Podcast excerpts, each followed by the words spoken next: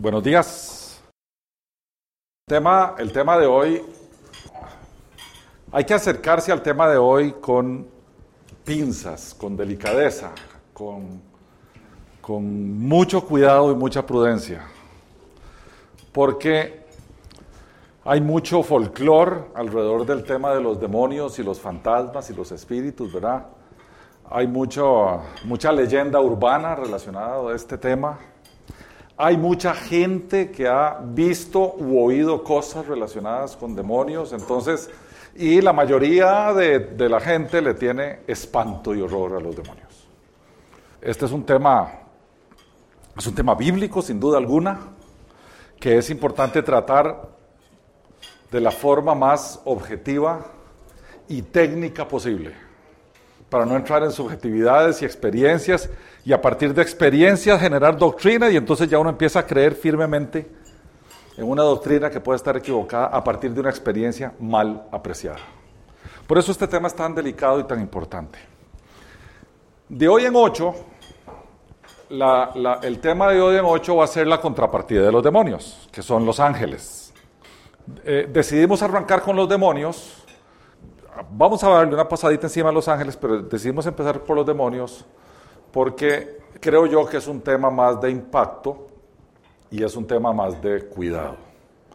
Cuando lleguemos a Los Ángeles veremos que también hay algunas cosillas en Los Ángeles que hay que tener cuidado, ¿verdad? Porque inclusive se ha hecho una religión a partir de Los Ángeles, se llama angeología, y se, han, se ha divinizado a Los Ángeles y hay gente que adora ángeles, etcétera, etcétera. Pero bueno, eso lo veremos de hoy en ocho.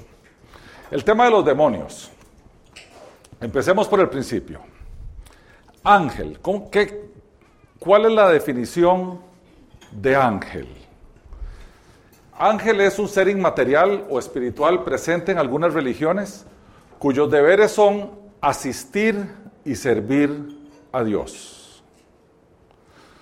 Los deberes de los ángeles no son asistir y servir al ser humano, como gente cree que es que ayudan y asisten al ser humano por mandato divino es otra cosa. Pero su trabajo es con Dios y no con nosotros. Los ángeles son a menudo representados como mensajeros de Dios en la Biblia hebrea, en las Biblias cristianas y en el Corán.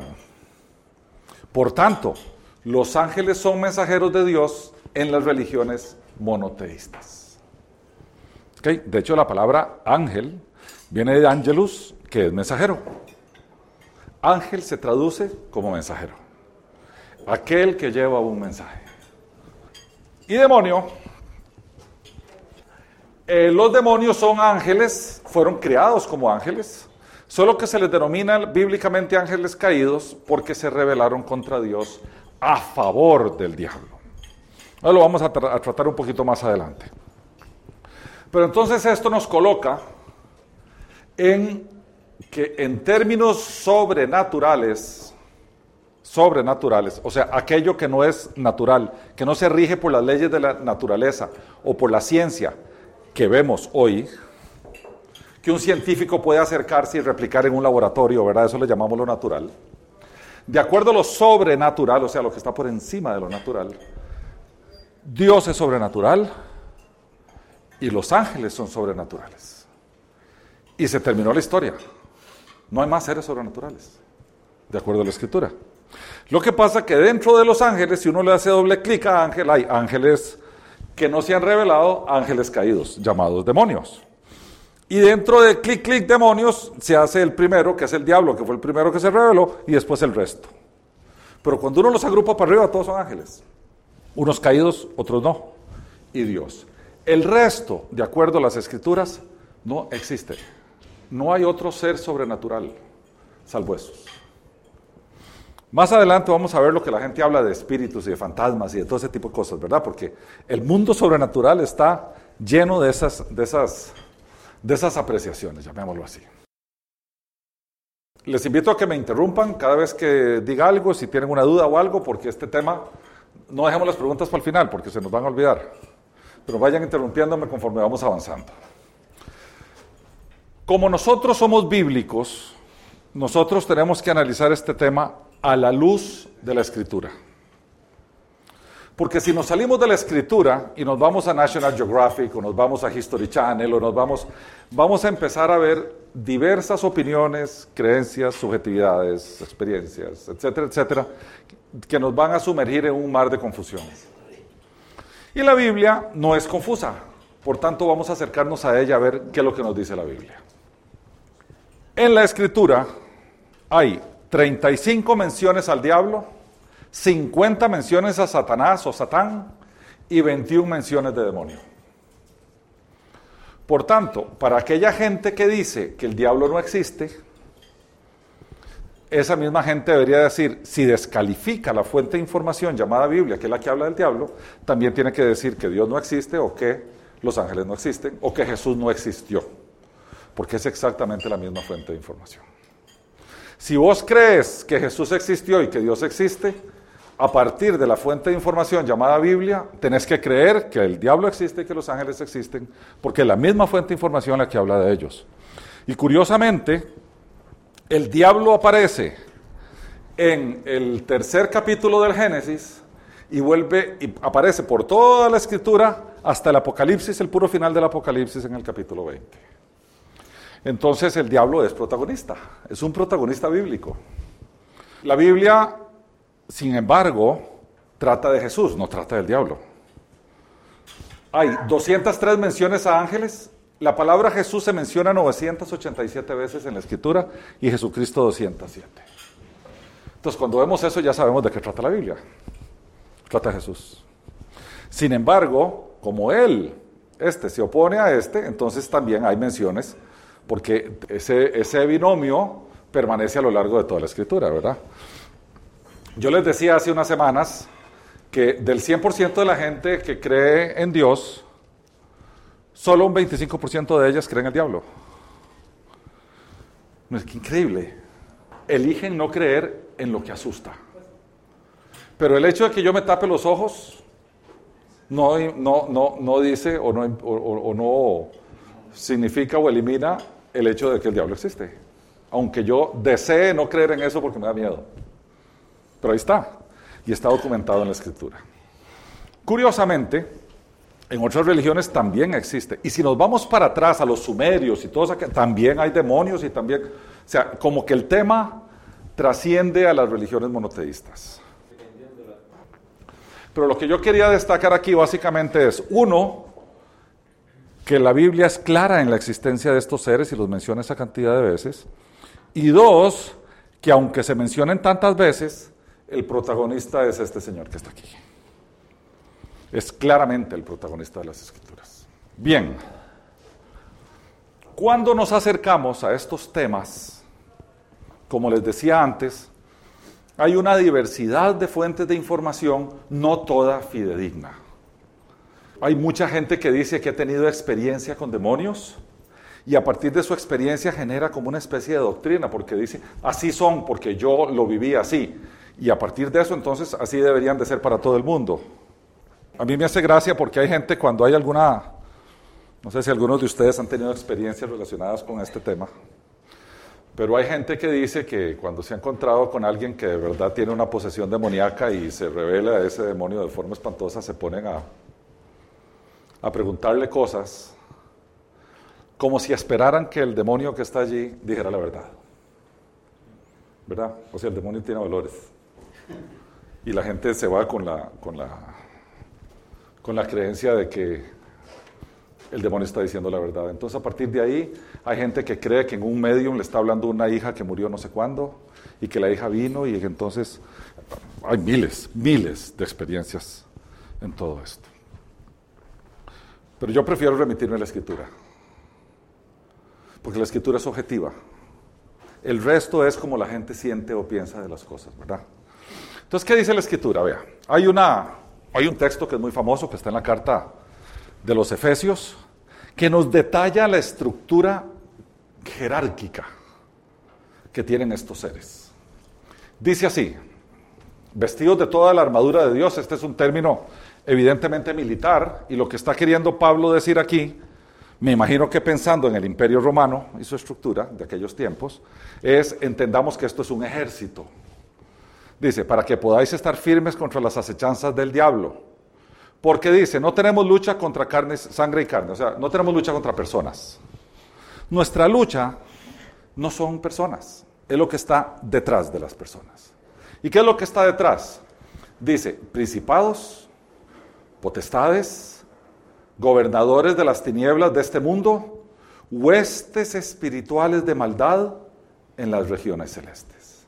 Él lo menciona en ese orden. Porque Pablo lo que está dando es una jerarquía. Más adelante hoy, y espero que, que nos dé tiempo, voy a explicarles lo que es cada uno de ellos en términos jerárquicos, porque en español no se entiende tanto, pero en griego sí. Y les voy a sacar las palabrillas en griego un momentito para que vean qué significa cada uno, para que vean que en griego sí tiene sentido de jerarquía militar la cosa. En español no tanto. Tal vez príncipe sí, gobernador sí, ¿verdad? Potestad es uno, alguien con poder, tal vez, ¿verdad? Y huestes son como ejércitos. Pero claramente lo que el apóstol nos quiere decir es, vean, pongan atención, aquí hay una lucha, aquí hay una guerra, y los que están enfrente son gente que no vemos, pero que existen, y son de esta manera. Y los, detalla. Jesús, sin duda alguna, habló de ellos y Jesús tenía el poder para neutralizarlos, expulsarlos y hacer con ellos lo que quisiera. ¿Verdad? Hay un montón de textos relacionados con lo que Jesús hizo, pero les voy a poner uno de un mudo que curiosamente no podía hablar porque estaba endemoniado. Dice la escritura en el Evangelio de Mateo, tan pronto ellos salieron, le trajeron un mudo endemoniado. Una vez expulsado el demonio, el mudo habló. Por tanto, el demonio era el que lo tenía mudo. La gente se maravillaba y decía, nunca se ha visto cosa semejante en Israel. En Israel no se veía eso. No había quien tuviera el poder para expulsar un demonio. No había quien. Hasta que llegó Jesús. Este es uno de no sé cuántos, debe haber unos 20 o 30 textos relacionados con la, con, con la forma como Jesús se relacionaba con los demonios cuando se presentaban. Pero típicamente aquí vemos que si Jesús expulsa demonios hay dos cosas que son claras. Jesús tiene el poder y el demonio existe. Ambas cosas son claras. Si la Biblia nos deja ver eso, quiere decir que a la Biblia le interesa que nosotros conozcamos del tema. Porque si a Dios no le interesara que nosotros conociéramos de este tema, no lo mencionaría en la Escritura. Pero si está allí, es para que nosotros nos acerquemos con seriedad y con prudencia para hablar de este tema. El otro peligro es la gente que a partir de experiencias hace doctrina. ¿Verdad? Entonces, por ejemplo, alguien es perturbado mentalmente y aparece un religioso y dice que está endemoniado. Y en vez de llevarlo a un psiquiatra, lo lleva donde un pastor a la vuelta de la esquina y, o un sacerdote y empieza un proceso ingrato de tratar a una persona enferma como si fuera endemoniada. Un proceso ingrato. Yo he visto gente agarrándole el pescuezo a un pobre eh, eh, eh, esquizofrénico creyendo que está endemoniado. Y, lo agarraba así. Y te, sal demonio, sal demonio. Lo agarraba que pues el hombre se está ahorcando, se está ahogando.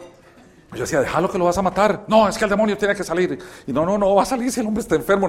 Y, no hay forma. Hay, hay un sector, digámoslo así, del, del religioso que le encanta creer en estas cosas y le encanta sentir que tiene poder para echarlos fuera. Y hay otra gente que le mete mucho morbo a esto, mucho, mucho morbo. Y la verdad es que esto, con esto no se juega, porque uno puede lastimar personas o salir lastimado por los demonios, cualquiera de los dos. Entonces esto no es un tema para jugar. Esta ignorancia puede, puede venir eh, de ignorancia relacionada con temas médicos o puede venir de ignorancia relacionada con teología porque pueden atribuir fenómenos sobrenaturales a cosas que no creen que sean demonios y lo son. Típicamente el tema de los fantasmas, que yo creo que por aquí lo tengo, espero para ver, ahí está. No me acuerdo a quién le contaba yo. Yo estuve 10 años en el ocultismo. 10. Ahí viví, me hice vegetariano, eh, trataba de meditar, de desdoblarme, de hacer viajes astrales, generar las energías que suben por... hay un montón de... Me leí todos los libros que ustedes se pueden imaginar juntitos. Me fui donde todos los grupos esotéricos que ustedes se puedan imaginar, teósofos, herméticos, rosacruces, gnósticos, la colección era fabulosa. Y de ahí hay muchísimo eh, eh, información que sale a la gente, porque a partir de que vinieron los Krishnas aquí, allá por los años 70, hubo como una suerte de invasión de las religiones orientales para acá y la gente empezó a entrar en los temas de reencarnaciones y en los temas de maestros espirituales y todos esos temas. Entonces, de allí surgieron también muchos temas folclóricos, tradicionales, que nos contaminaron un poco el conocimiento bíblico relacionado con los demonios. ¿Cómo se puede definir Lo que está oculto. Te lo voy a poner así. En el quinto libro de la Biblia, el Deuteronomio, que es un libro que se escribe en 30 días. Ese, ese libro lo escribe Moisés a la vera del río Jordán, antito de que entren a la tierra prometida. Dios detiene al pueblo ahí y le dice, espérense, porque les voy a reiterar o repetir o reenseñar todo lo que les he enseñado a lo largo de 40 años en un solo libro, el Deuteronomio. De hecho, Deuteronomio quiere decir segunda ley o segundo discurso, es lo que quiere decir esa palabra. Nomios es ley, deutero es segundo. Entonces, como estaban a punto de entrar a una tierra donde había mucha idolatría, temas de demonios, dioses, de para toda clase de cosas, Dios les dice, yo los conozco a ustedes, a ustedes les va a encantar el tema. Y van cuando los vea, están haciendo tótems y cosas y van atrás de sacerdotes. Yo los conozco como son, entonces déjenme, no entren todavía y les voy a recordar cosas. Sigue siendo.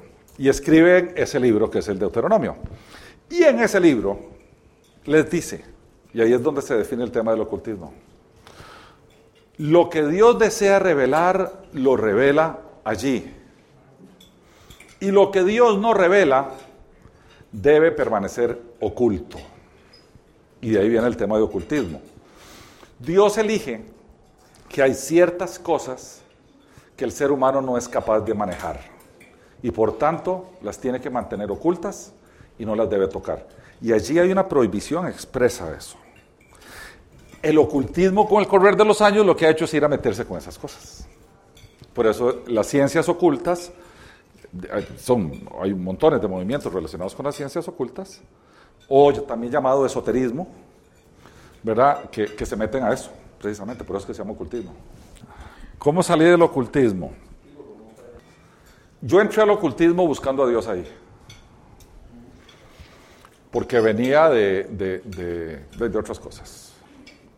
Muy religioso y esto y lo otro. Yo estuve en colegio religioso, etcétera, y no me llenaba, no me satisfacía. Yo, Dios tenía que ser diferente y ahí fue a parar ahí. Dos años antes de salirme del ocultismo conocí a Lorena. Pero siendo novio de ella, yo seguía en, esas, en, esas, en esos temas.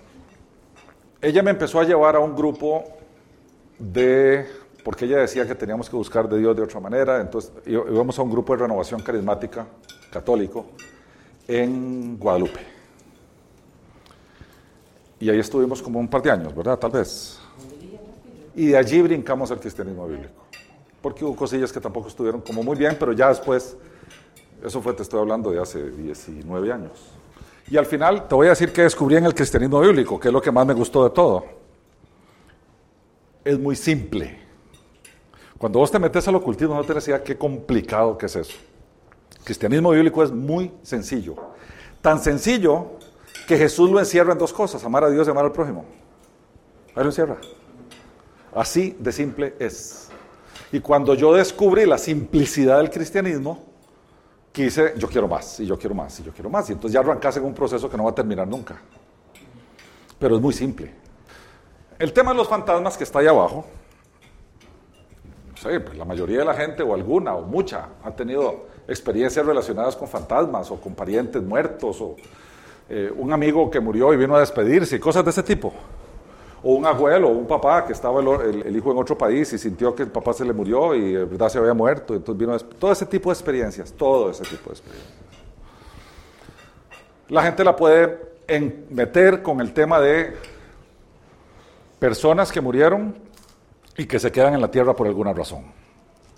Y además, esas personas interactúan con humanos, ¿verdad? Los que se quedan en la tierra por alguna razón.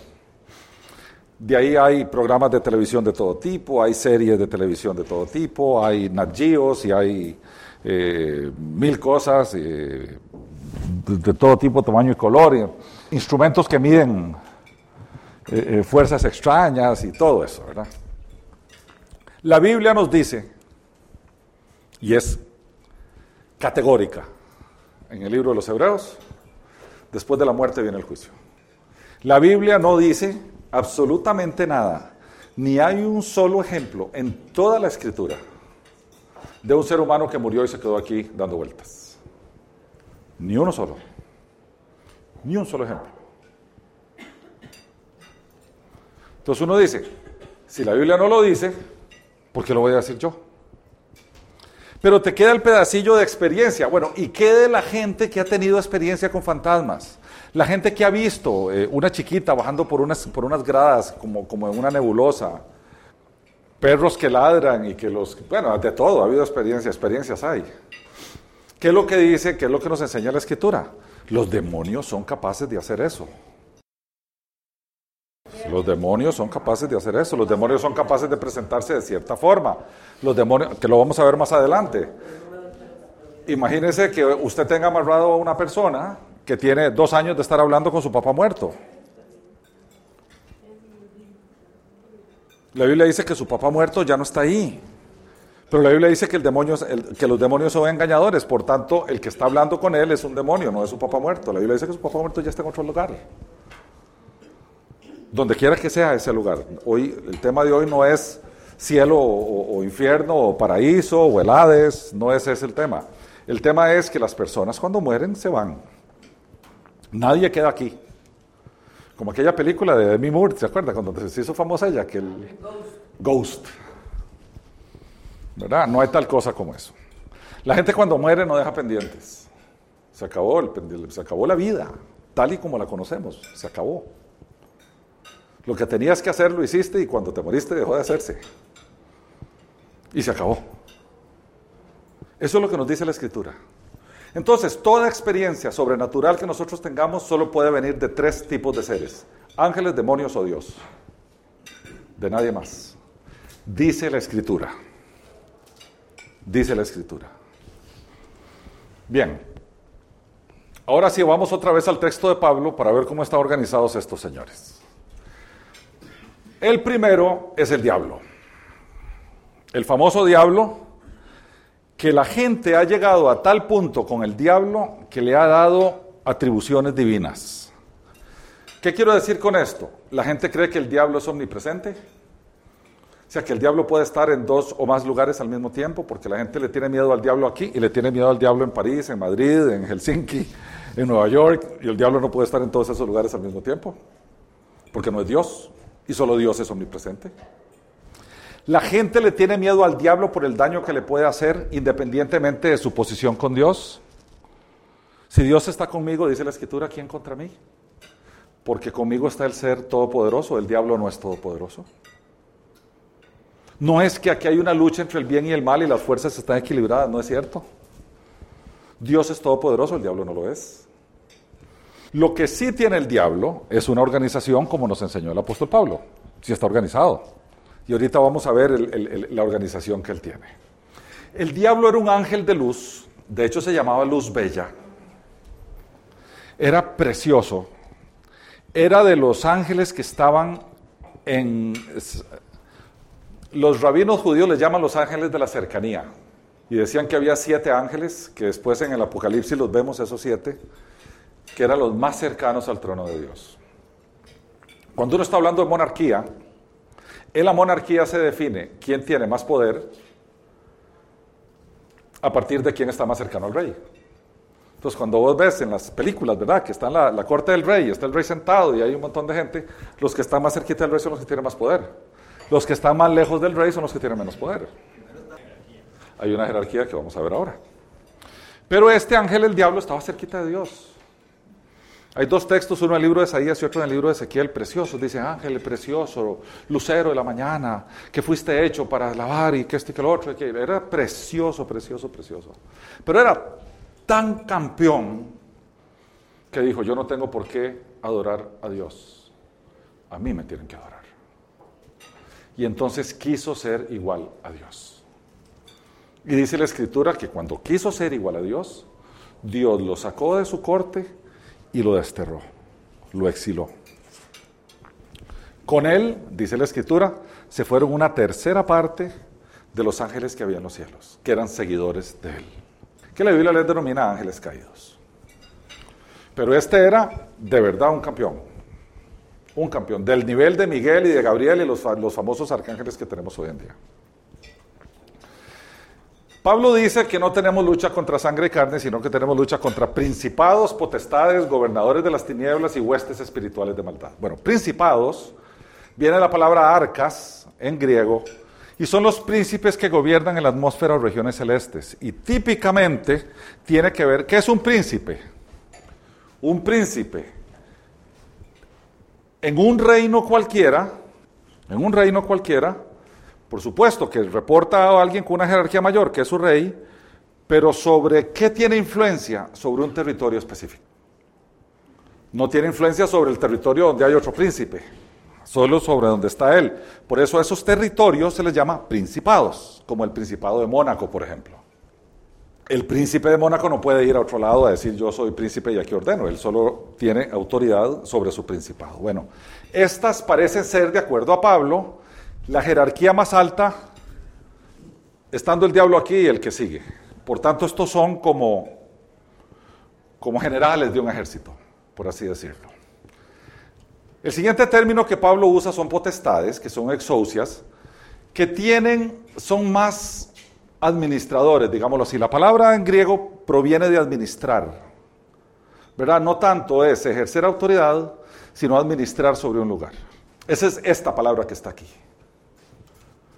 Después Pablo habla de gobernadores, que la palabra en griego es cosmocrator, que estos, esa palabra de cosmocrator se traduce como destructor, como muy dañino, como, como sin, sin misericordia, digámoslo así.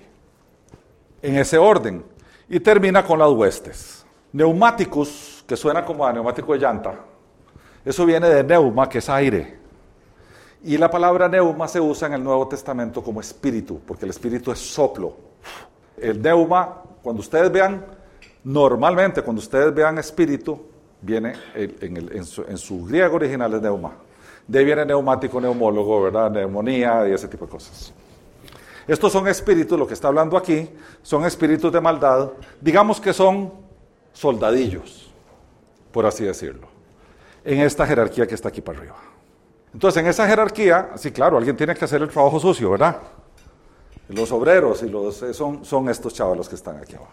Entonces, Pablo nos habla, Pablo no nos habla del diablo en ese texto, nos habla de estos que están aquí. Que uno podría decir, bueno, es una organización. Ahora ya entiendo cómo el diablo, sin ser omnipresente, sin embargo ejerce su influencia en el mundo entero. Claro, tiene una organización que baja desde jerárquicamente, desde él que es su jefe, hacia gente para abajo. Y es así como está organizado de acuerdo, de acuerdo a las escrituras. Entonces, cuando la gente dice, mira, me pasó algo, cochino diablo, no digan cochino diablo, porque el diablo no está aquí. Debe ser un, uno de estos chiquitillos, los que lo fregó a uno. Porque uno tiene poca importancia en esa jerarquía. Créanme que uno no es tan importante como uno cree que es. Debe ser uno de estas huestecillas ahí que está fregando la existencia. Aquí yo voy a decir lo que la Biblia dice. Independientemente de las experiencias que cada uno ha tenido, lo que dice la Biblia. Después, si nos queda tiempo, podemos compartir algunas experiencias. Primero, pueden hacer daño físico. Ellos están en condiciones de alterar, influir mover, golpear, interactuar con el mundo material. Ellos y los ángeles, no solo ellos, los ángeles también pueden. Pero ese es tema de hoy en ocho, lo que los ángeles hacen. Ellos pueden infligir daño físico. Ellos, si pueden tocar puertas y mover esto, también pueden empujar a alguien por un puente. También pueden. Ellos pueden causar demencia. En otras palabras, pueden hacer que alguien que no es demente pase por demente. Porque, a ver, yo no soy psiquiatra, pero en términos generales, cuando alguien dice que oye voces, o cuando alguien dice que hay uno adentro hablándole, lo diagnostican inmediatamente con esquizofrenia. Inmediatamente. Y aquí puede haber una de dos cosas. O un esquizofrénico que no está endemoniado y es esquizofrénico, o un endemoniado que no es esquizofrénico y lo diagnostican con esquizofrenia. Cuando uno va, ¿quiénes de ustedes han tenido la experiencia de ir al psiquiátrico? Cuando uno va al psiquiátrico, yo no pregunté si internado. Yo no pregunté si internado, vea, aquí manejamos esas discreciones. Yo no dije quién ha estado internado, solo dije quién ha ido, ¿verdad? Cuando uno va allí, te pasan un montón de cosas. A mí me ha tocado ir a dejar una hermana mayor que ya murió, que tenía temas depresivos eh, complicadísimos. Y me ha, me ha tocado ir allí a orar por alguien que no tenía enfermedad mental. Y la experiencia fue extraordinaria con el resto de los que estaban ahí, eh, que si cuando terminamos aquí me da oportunidad se los cuento. Pero ahí en el psiquiátrico hay de los dos. Hay gente que genuinamente tiene una enfermedad mental y hay gente que está endemoniada y que no es cierto que tiene una enfermedad mental. Hay de los dos. Después les cuento. Ojalá me dé chance. Los demonios pueden dar a las personas fuerza extraordinaria. Eso se ha documentado. Hay en YouTube un montón de videos relacionados con un endemoniado que levanta una mesa de estas y la vuelca para allá. Y, o un endemoniado que entre cinco lo agarran y no pueden controlarlo. Eh, le da a la persona mucha fuerza. En esto es donde la gente que es llamada a hacer exorcismos o echar fuera demonios, se equivoca mucho. Cuando hay alguna manifestación física de una persona que genuinamente está poseída por un demonio, la gente cree que el daño físico que esa persona está causando es la persona. Entonces, una vez yo vi a un pobre endemoniado donde dos chavalos, donde el endemoniado le pegó a uno, se lo devolvieron. ¡Pah! Le dieron al endemoniado. Y le dije, ¿cómo estás haciendo eso? ¿Acaso que el demonio le duele? Es al pobre hombre que lo estás dejando con, con los ojos morados cuando este esté bueno y sano y se va al espejo a estar así. Pero sí son gente con una fuerza extraordinaria. Muchos, muchísimos, se ocultan. A ver, la mayoría de la gente endemoniada no sabe que está endemoniada. Eso es tremendamente peligroso tremendamente peligroso.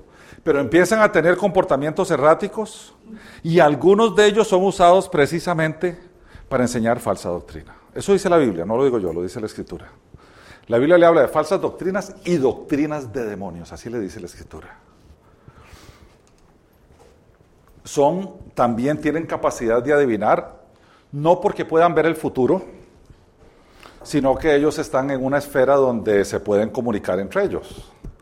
Entonces yo podría decir, si eh, eh, no conociera absolutamente nada de la vida de Manuel, porque yo vengo por primera vez, y si estuviera endemoniado, yo podría decirle, ¿cómo te va en el negocio de café sin que estuvieras vestido así? Porque él sabría. Entonces, este queda como adivinador.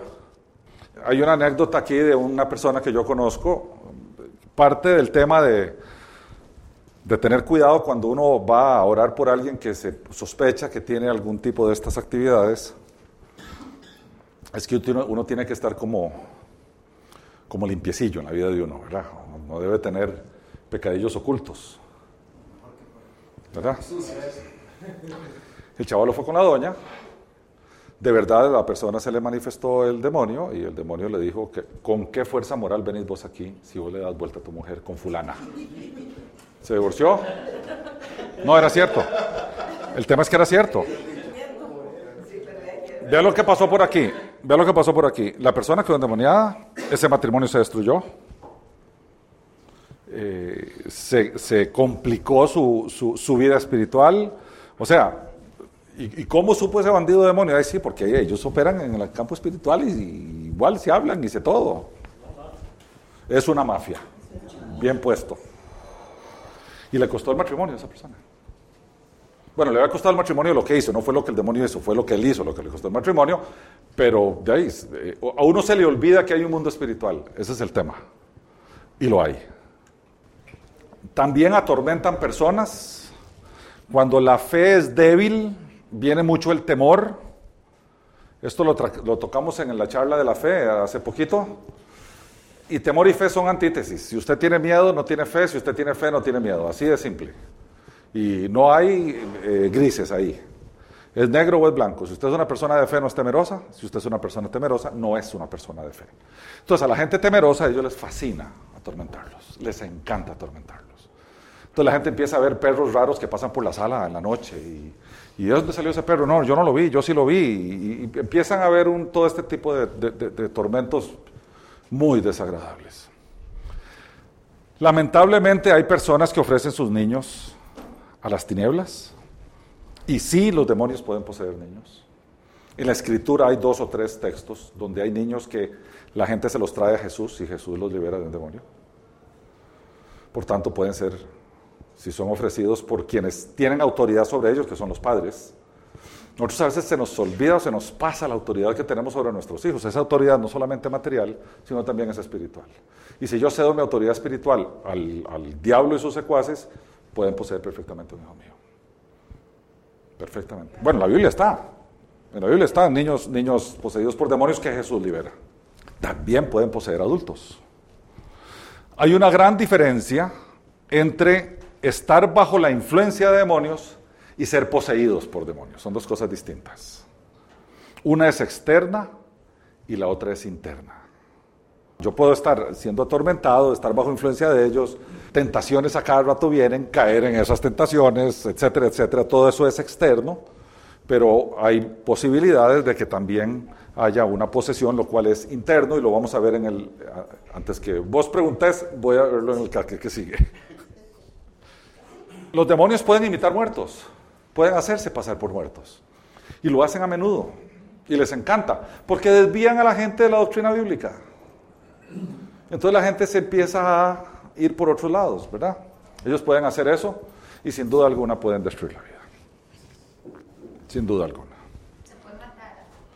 Pueden, pueden hacer, o sea, no te pueden quitar la vida, pero pueden provocar, provocar las circunstancias a través de las cuales te quitan la vida o te quitan la vida. Nosotros hace muchos años hicimos un estudio que se llamaba Los tres enemigos del hombre. El hombre, el ser humano tiene tres enemigos el diablo, el mundo donde el diablo opera, pero su principal enemigo es el ser humano mismo. Nosotros somos autodestructivos. Nosotros tenemos que empezar a tratar con nosotros mismos antes de pensar que estamos bajo una influencia de algún tipo de demonios. Nosotros somos nuestro principal enemigo. Entonces, emociones y sentimientos no tienen que ver con demonios, tienen que ver con nosotros. Sentir, sentir, los sentimientos son que salen de nuestro ser, las emociones son reacciones provocadas por, por el exterior, así lo denominan los psicólogos. O sea, ¿cuándo es que te emocionas? A partir de un, de un estímulo. O sea, una emoción puede ser mucha alegría o mucha cólera, ¿verdad? Usted uno está viendo una película, puede llorar de alegría, te, te, te provocó una emoción. Sin embargo, yo amo a Lorena, eso es un sentimiento que surge de mi ser. Ella está ahí sin estimularlo, pero yo siento por ella amor. Entonces, eh, la diferencia entre sentimiento y emoción es que la emoción es una respuesta a un estímulo, el sentimiento nace del interior, ¿verdad? Pero ambos son nuestros. Demonios no tienen que ver con ese tema. Y antes que me pregunten, ¿cómo es que un demonio entra a una persona? Porque no crean que es fácil. O sea, no es tan, tan fácil como eso. Esto tiene que ver con el dominio propio. Y esto no quiere decir que cada vez que uno le pasa alguna de estas tres cosas, uno se, le mete un demonio. Tampoco quiere decir. O sea, no es que cada vez que yo tengo ira en descontrol, entonces un demonio se me va a meter. ¿No es cierto?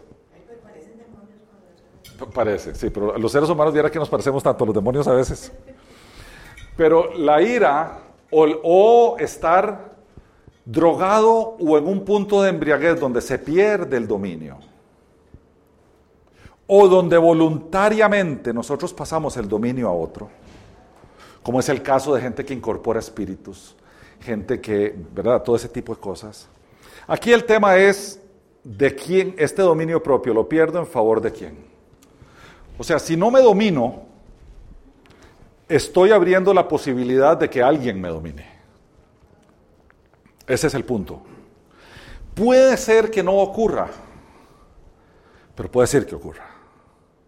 Entonces, a ver, de nuevo, cuando uno está en procesos de oración con gente que uno sospecha que puede haber algo ahí relacionado con esto, uno lo que va a tender a buscar es situaciones como estas para ver en qué momento pudo haber ocurrido un, tema de, de posesión demoníaca. Porque si uno está en pleno dominio, es imposible que un demonio se le meta. Así como es imposible que si este está endemoniado se me pase a mí. Eso es del exorcista, ¿se acuerdan del exorcista? Que el, el, se le pasó al cura y el cura se tiró por la ventana. No es tal. El tema es que no ocurre así. Uno tiene que haber, el ser humano está llamado a dominarse. Y si no se domina, está dejando el espacio para que alguien más lo haga. A veces hay gente que ha dejado ese espacio que en efecto un demonio lo domina, pero ese demonio se queda sin hacerse evidente. Entonces, cuando uno, por ejemplo, cuando uno va a orar por alguien, porque mira, esa persona eh, eh, tiene unos comportamientos así, así, así, no sé qué será, lo primero que uno hace es decirle a la persona, decirme una cosa, vos puedes decir con tu boca que Jesús es Señor. Si está endemoniada no puede decirlo. ¿Vieron qué curioso? No puede hacer ese reconocimiento. ¿Por qué hacer ese reconocimiento? Porque ya tiene Señor. ¿Me explico? Ya tiene Señor, que no es Jesús. Entonces vos los ves que se empiezan a trabar. No, ¿por qué quieres que digas? Y empiezan a salirse por la tarjeta y por la tarjeta y por la tarjeta y por la tarjeta. No, no hay manera de que digan que es Señor. Entonces así los vas descubriendo. Sí eh, hay doctrinas de demonios, sí hay falsas doctrinas. A mí nunca me vas a oír aquí decir que tal religión es doctrina de demonios porque yo voy a tender a respetar las diferentes religiones. Si yo fuera a decir aquí, por ejemplo, que Mohamed Atta, que fue el líder de los musulmanes que estrellaron los aviones en las Torres Gemelas, estaba poseído por demonios, porque esa doctrina es de demonios, eh, estoy diciendo que los musulmanes todos tienen doctrinas de demonios y, no me gustaría eh, hacer una aseveración de ese tipo. Lo que sí dice la Biblia es que los demonios adoctrinan a la gente y los alejan de la doctrina sana. Lo que quiera que eso signifique, porque hasta, ahí me voy a quedar por respeto. La Biblia también dice, la Biblia también dice, que nosotros tenemos que tener los ojos puestos en Jesús, el autor y consumador de nuestra fe. Por lo tanto, todo aquello que nos desvíe nuestros ojos de Jesús hacia otro ser que no sea Él, es doctrina de demonios. Porque la Biblia nos ordena a tener los ojos puestos en Jesús. Esa es la orden. Esta discusión tiene algunos añitos de, darse eh, eh, entre la predeterminación y el libre albedrío. O sea, si tus conductas están predeterminadas por Dios y cuán libre sos y responsable y sos responsable de tus actos. ¿Verdad? ¿Qué nos enseñan las escrituras? Las, las escrituras nos enseñan varias cosas. Uno, que nosotros, a ver, las escrituras no hablan de pecado original, hablan de naturaleza pecaminosa. Lo que dice la escritura es que el ser humano, cuando fue criado, fue criado a imagen y semejanza de Dios, cuando cayó, y aquí hay gente que quiere creer literalmente en el tema del fruto prohibido y eso, y hay otra gente que lo toma de manera simbólica, cualquiera que sea eh, la interpretación que uno prefiera darle, el tema es que el ser humano se rebeló contra Dios, le desobedeció y cayó de su gracia. En ese momento la Biblia nos enseña que nuestra naturaleza cambió. O sea que nuestra imagen y semejanza ante Dios cambió y nos alejamos de ella. Porque si nosotros fuéramos hoy a la imagen y semejanza de Dios, no pecaríamos. Y si pecamos. Por tanto, y ahí en, en Génesis 3 nos habla de cuáles fueron los cambios. El hombre tenía que trabajar toda su vida, la mujer cuando tuviera hijos lo iba a tener con dolor y antes no tenía que tenerlos, la mujer iba a estar bajo el zapato del hombre. Eso dice ahí. Eso ya, ya se revirtió. ya se revirtió con el tiempo, pero bueno. Es parte de las maldiciones.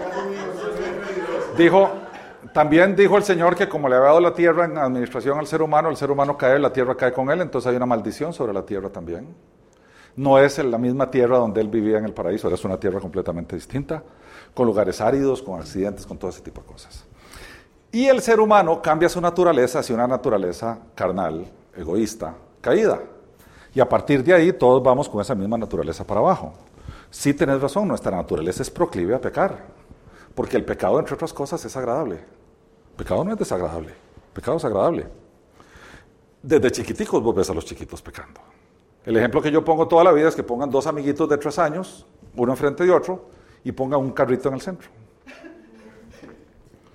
Le va bien a aquel que le pega un empujón y coge el carrito. En la mayoría de los casos agarra el carrito y con el carrito le vuela por la jupa. Y tiene tres años, cuatro años. Eso está en nosotros, nuestro egoísmo, nuestra, está, viene en nosotros. Viene en nosotros por responsabilidad nuestra. Ahora bien, ¿Dios sabe todo eso? Sí, claro que lo sabe. Por supuesto que lo sabe. ¿Dios tiene el poder para cambiarte? Claro que lo tiene. Por eso murió Cristo. Para que su espíritu pudiera entrar en vos y vos pudieras cambiar eso. Precisamente para eso murió Cristo. Si Cristo no muere, tu pecado no sale de vos y por tanto su espíritu no puede morar en vos porque su espíritu es santo. No puede estar en vos pecaminosa. Tiene que estar en vos habiendo sido perdonado el pecado para que el Espíritu Santo more en vos. Y a partir de ahí arranca ese cambio de naturaleza. Deja de ser más tu naturaleza carnal y pasa a ser más una naturaleza espiritual. Y vas avanzando en ese proceso que la Biblia le llama santificación progresiva. Vas progresando en tu proceso de alejamiento del pecado. Dios es soberano. Dios tiene el poder para evitar que peques. Si lo tiene. Dios, si vos vas a pecar, Dios puede evitar que vos peques. Porque Él sabe que vas a pecar y tiene el poder para evitarlo. Entonces, de alguna manera alguien podría decir, bueno, pero si Dios sabe que vos vas a pecar y tiene el poder para evitarlo y no lo evita, entonces quiere decir que la voluntad de Dios fuera que vos pecaras. Porque tenía poder para evitarlo y sabía que ibas a pecar. Por tanto, ¿cómo te hace responsable del pecado si Él tenía, si su voluntad, verdad? No es culpa mía. Bueno, sorpresa, va a haber juicio. Y por tanto, vamos a ser enjuiciados. Si no fuera culpa mía, entonces no habría juicio. Entonces sí somos responsables de nuestros actos, porque si no, no habría juicio. Sin embargo, sin embargo, hay un tema de soberanía relacionado con toda su creación. A uno se le olvida un poquito quién es Dios. Dios es soberano sobre su creación.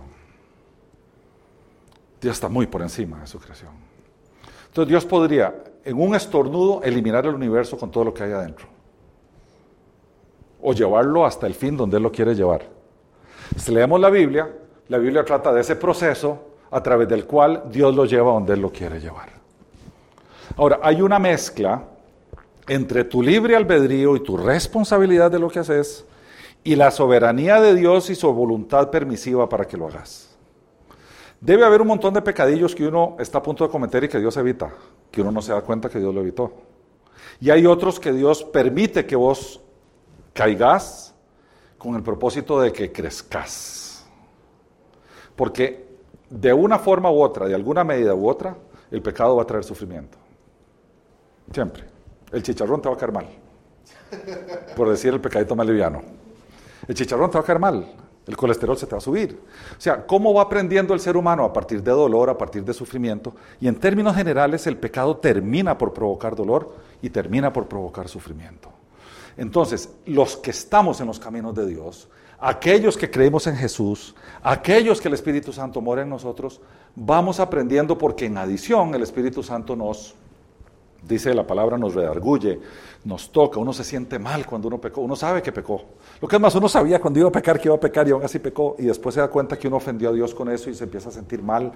Y ahí lo va llevando Dios en un proceso. Dios no puede eliminar el mal, y llamémosle mal, desobediencia a Dios, o sea, pecado. Dios no puede eliminar el mal. Bueno, a ver, si puede. No lo hace porque tendría que matarnos a todos nosotros. Para eliminar el mal, tiene que eliminar la fuente del mal, y la fuente del mal es el ser humano. Porque el que hace mal, ¿quién es el ser humano? Y Dios nos ama. Pues yo he oído gente que dice, ¿qué? ¿Por qué? Si Dios fuera tan poderoso como es, ¿por qué no elimina el mal de la tierra? No digas eso. La tierra se quedaría sin un solo ser humano si Dios elimina el mal. Dios es paciente para llevar a nosotros, los malillos, como vos decís, en un proceso a través del cual nos va purificando hasta llegar al punto donde Él nos quiere tener. Si no tuviera esa paciencia, que la Biblia lo, habla precioso, dice que Él es paciente, paciente para la ira, tardo para la ira. Si, él no si la paciencia no fuera uno de los atributos de Dios, no existiríamos. Lo es porque Él nos quiere llevar al punto donde nosotros vamos a pasar una eternidad con Él después. Pero mientras tanto está procesando toda aquella naturaleza nuestra. Entonces sí hay una mezcla entre libre albedrío y predeterminación. Hay una mezcla entre la voluntad de Dios sobre nuestra vida y nuestra responsabilidad de nuestros actos. Y Dios tiende a tomar lo malo que hacemos y convertirlo en un propósito correcto para nuestra vida. ¿Verdad? Ese tema de la predeterminación y el libre albedrío son, es tema de horas, de horas, de horas, de horas. Pero hay muchos ejemplos bíblicos, muchísimos. El más claro de todos, la traición de Judas. Si Judas no hubiera traicionado a Cristo, nosotros no estaríamos aquí hablando de él. No habría cristianismo. El mal de Judas resultó en un bien para el mundo. Ah, como Pedro, Pedro, Pedro, vea, Pedro, ¿sabe qué dice la Biblia? Pedro negó a Jesús tres veces, pero la segunda fue con insultos. A ese tal por cual yo no lo conozco. Pedro también se pudo haber. Lo que es más, cuando Jesús resucita, y está el, famoso este pasaje donde Jesús está haciéndoles desayuno a ellos en la playa, Pedro dice, vámonos a pescar, porque Pedro dice, ya Jesús conmigo no va a querer nada, no es que yo lo negué tres veces y en una con insultos. Y como que Jesús le dijo, Pedro, no he terminado con vos, venga. Simón, ¿me amas? Y ahí, así termina el Evangelio de Juan. Tres veces le pregunta que si lo ama. Tres veces Pedro le dice que lo ama y lo sana de las tres veces que lo negó. Pero Pedro no fue muy diferente a Judas, con un, final distinto. Nosotros, y también está en la escritura, la escritura dice que nadie puede servir a dos amos. La escritura dice que nadie puede tener dos señores. Por tanto, uno puede tener un solo señor solo puede privar un solo pacto en la vida de uno y, sin duda alguna solo hay una vida, dice la escritura. Entonces, si solamente uno puede tener un Señor y el Señor de nuestra vida es Jesús, ¿a un creyente lo podría poseer un demonio y ser Señor de su vida? ¿Verdad que no? Partamos de ese principio. Los creyentes no pueden ser poseídos por un demonio. Porque ya tienen Señor. Y no puede tener dos señores. Y Jesús prometió en la última cena que nos iba a traer al Espíritu Santo y que iba a estar por nosotros por toda la eternidad, para siempre. Por tanto, ya el Espíritu Santo está en el creyente, no puede entrarle un demonio. ¿Qué clase de Dios sería Dios, Espíritu Santo, si tuviera que estrecharse así para que un demonio quepa? ¿Verdad? No puede. Así que primero, un creyente no puede ser poseído por un demonio, porque ya tiene Señor. Y de paso es el más poderoso del universo. Eso es lo primero. Lo segundo, una persona poseída, ¿quién la liberta? Y aquí, aquí es donde hay tanta cosa, ¿verdad? Eh, tanta experiencia y tanta doctrina hecha de experiencia subjetiva, etc. ¿Qué dice la escritura? Si el Hijo os liberta, seréis verdaderamente libres. ¿Quién liberta? Jesús. No un exorcista, no un echa demonios, es Jesús. Entonces, para que una persona quede libre de una posesión demoníaca, se tiene que hacer creyente. Tiene que hacer a Jesús su Señor. Para que entonces tenga un Señor. Jesús y no tenga al otro Señor, que es el que lo tiene dominado. Entonces, en estas lides de, orar por gente que está complicadilla, lo que uno hace es que uno no habla con el demonio, uno habla con la persona, la persona le explica cosas de su vida, uno entiende las cosas de la vida, uno entiende en qué momento puede haber ocurrido eso. Uno lleva a la persona a decir, rompa ese pacto que hizo con ese ser y ahora reconozca el único pacto que vale, que es en la cruz, el pacto que hizo Jesús con nosotros. Y ahora reconozca en su vida que Jesús es su Señor. Y a partir de ese momento, entonces usted le dice al demonio, lo echo fuera. Y el demonio se va con una facilidad pasmosa. Yo he oído gente que ha pasado semanas y he leído de experiencia de exorcistas y exorcismos que han pasado meses. El tema es que están con la doctrina equivocada. La gente cree que son las personas las que echan fuera a los demonios. Pero si hay un Señor que es Dios hecho hombre, ¿Y qué es el ser más poderoso del universo? ¿Por qué se preocupa uno de echar uno al demonio si es que Él es el que liberta? Entonces, ¿esto qué es lo que te quita? Todo el folclore, todos los cuentos, todo lo que sale en tele, todo lo que la gente habla, dice, pasa para arriba y para abajo. Sencillamente, es, como decía yo al principio, el cristianismo no es difícil, es muy sencillo, es muy fácil. Llegar a entenderlo es entender una sola cosa. Cristo es Señor. Y usted tiene dos opciones. Que Él sea su Señor o que no lo sea. Y ya. Es así de simple. Nosotros lo hemos complicado y llenado de cosas y de ador, pero es así de sencillo. Cristo es Señor. Usted quiere que sea Señor de su vida, entonces es Señor de su vida, entonces ya no tiene más Señor. Y se acabó. No le agregue. No le agregue. Mantengámoslo simple. ¿Se nos fue el tiempo? Sí, se nos fue el tiempo. Es que este, este es tema de... Bueno, el folclore lo podemos en una noche de estas con una copilla de vino, podemos hablar de folclore, ¿verdad? Para que después la gente se vaya a acostar con miedo.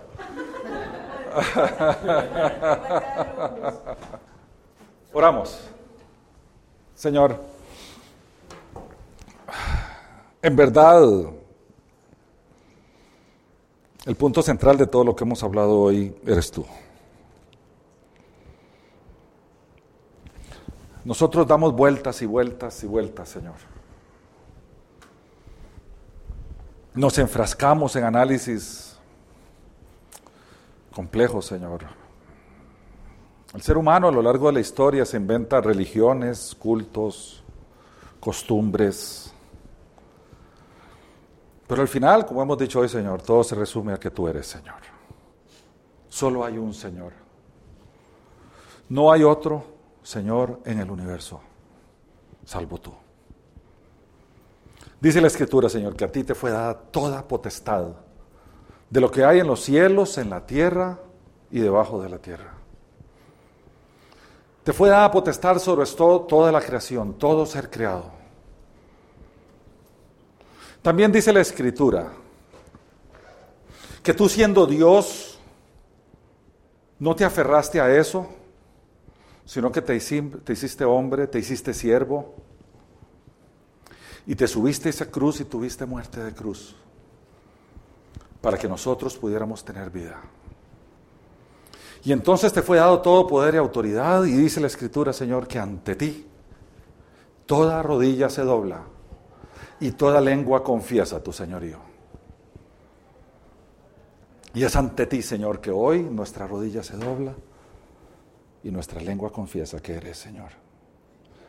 No hay otro Señor en el universo, no hay otro Señor en la vida, no hay otro pacto, Señor, que el que tú hiciste en la cruz, cuando te subiste allí en favor nuestro.